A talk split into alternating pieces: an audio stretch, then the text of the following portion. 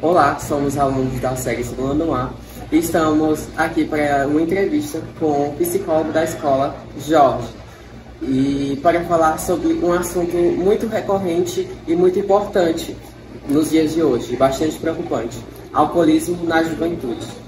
Queria falar também sobre a definição, é, os seus conceitos, os seus efeitos na saúde, as suas causas e ademais desenvolvendo essa entrevista com a orientação do professor Marcelo e acreditamos que é fundamental discutir o alcoolismo, pois afeta a vida de milhares de jovens, além de fazer consequências graves na sua saúde.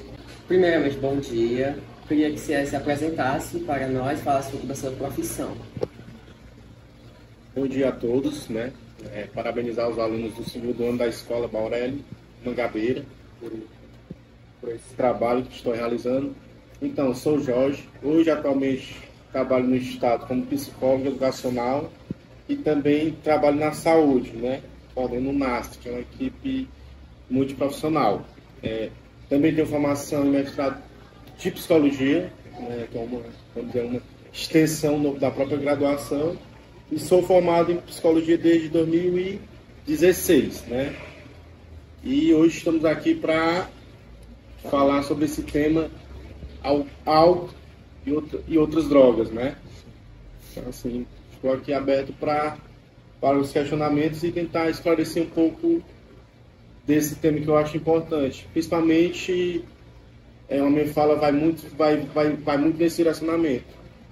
A, a abordar esse tema já é uma maneira da gente estar tá prevenindo, estar tá trabalhando isso, principalmente com, quando parte dos jovens, né?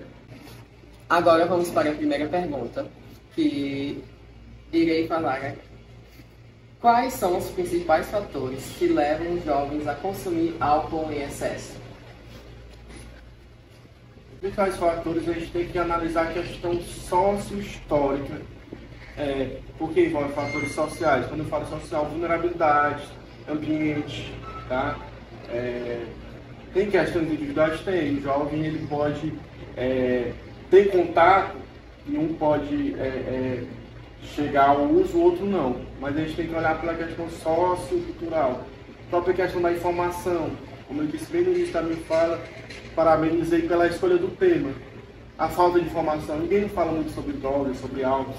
Tem as drogas ilícitas e é, ilícitas e ilícitas, né? O álcool é uma droga, uma droga lícita, é vendida. Tem a maconha, tem a cocaína, que são drogas ilícitas e a gente não faz esse debate esse paralelo, né?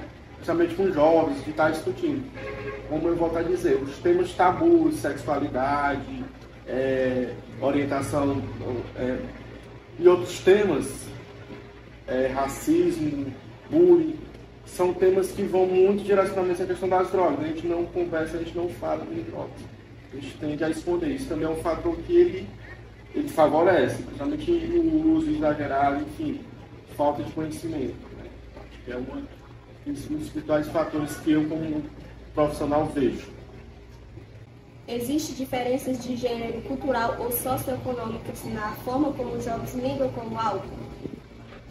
Sim, com certeza. É bom essa pegada das perguntas de vocês que a gente começa a discutir.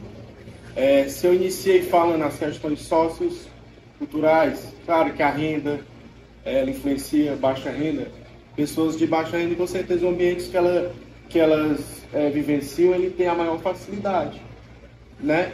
Vamos comparar um jovem lá do morro do, Rio de Janeiro, comparar com um jovem que, de outra localidade, é bem diferente, né?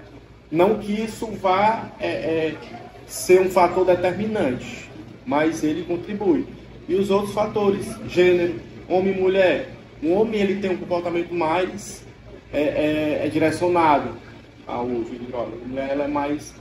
Ela tem um filtro que ela controla né? a diferença quando a gente fala em números.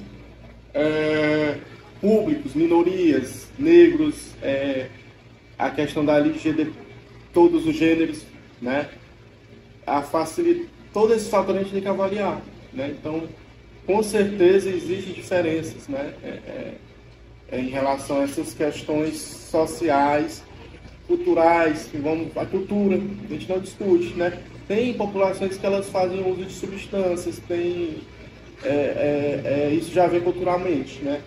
Há, há, há, outras drogas, falando mesmo de questão específica, a maconha, ela tem um uso bem antigo, tem hoje tem drogas sintéticas que está atualmente, até depois vocês podem se aprofundar. Principalmente a preocupação nos grandes centros com o que é, é, recentemente saiu um é K9, é uma droga sintética. Na, nas grandes de São Paulo, Rio de Janeiro, está uma preocupação muito grande, né? porque ela é uma droga com alto poder destrutivo e tem já se tornado um tema que eu vejo correr. Então, assim, é preciso conhecer essa parte também né, tem, enfim, é uma infinidade. Então, com certeza, questões socioculturais é importante a gente debater. Para a próxima pergunta, como ajudar alguém que está lutando contra o alcoolismo? Ou seja, qual a maneira de abordar algum amigo, algum familiar que está passando por esse problema? A gente está falando alcoolismo, mas entenda a nossa fala sempre como alcoolismo e encaixando em todas as drogas, né? Dessa, dessa, que é nesse tema. É, em relação a essa questão de usar um, é, de ajudar uma pessoa é, é, que está passando por esse problema, a gente tem a rede de atenção, né? A gente geralmente, é, para rede de álcool e drogas, tem uma rede específica. Piripiri, né? Trazendo um pouco para a nossa realidade. Tem um CAPS-AD, que é um Centro de Atenção Psicossocial, que ele atende pessoas que querem. O que que querem, gente? Vocês estão me perguntando como que eu posso ajudar. Estou falando a maneira, entendendo que a pessoa quer se ajudar.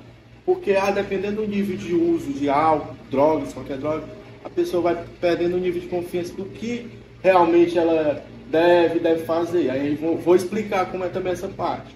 Tá? Mas assim, estou explicando o percurso inicial.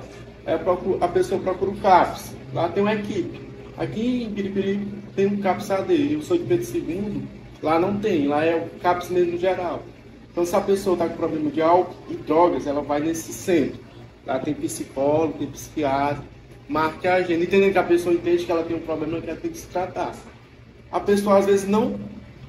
Aí, assim, do CAPS também tem os centros de é, é, entidades não governamentais. A gente tem o AA, alcoolismo, né? Que é muito famoso. Aí de Piripiri A gente tem as clínicas de recuperação terapêutica, tá? É, tem Teresina, tem é, em outras regiões, que são locais que pode ser encaminhado do próprio CAPS. Quando é um tratamento mais incisivo, quando a pessoa não consegue, ela tem que fazer abstinência, tem que fazer todo o trabalho. É um tratamento que a pessoa se afasta um pouco.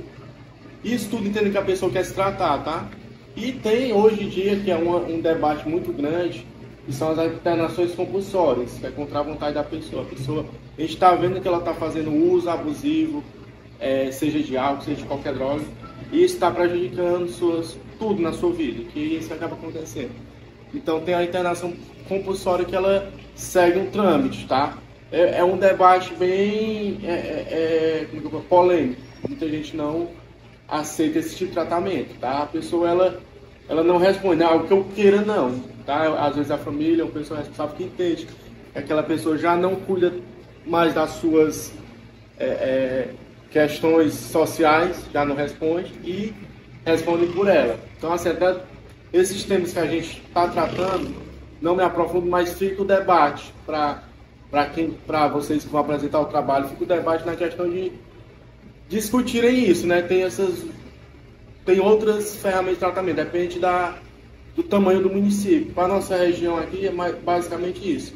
Pessoa com vontade de procura o CAPSAD, um profissional é, de lá, faz todo o tratamento com medicamento, com, com psiquiatra e vai vendo quais são as mudanças que é preciso fazer para não é, é, continuar no uso, né, é, no uso, no abuso dessas substâncias, ou tem esse tratamento, essa forma que é bem isso, né, uma internação compulsória não clínica, é, é, enfim.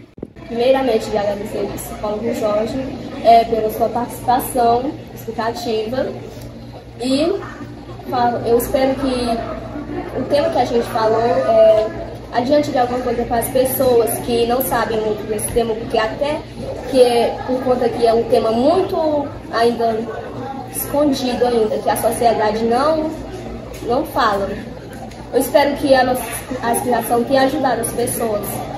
É, que o alcoolismo é uma doença que acaba com não acaba não só com o psicólogo, psicológico da pessoa que mas também das, dos familiares.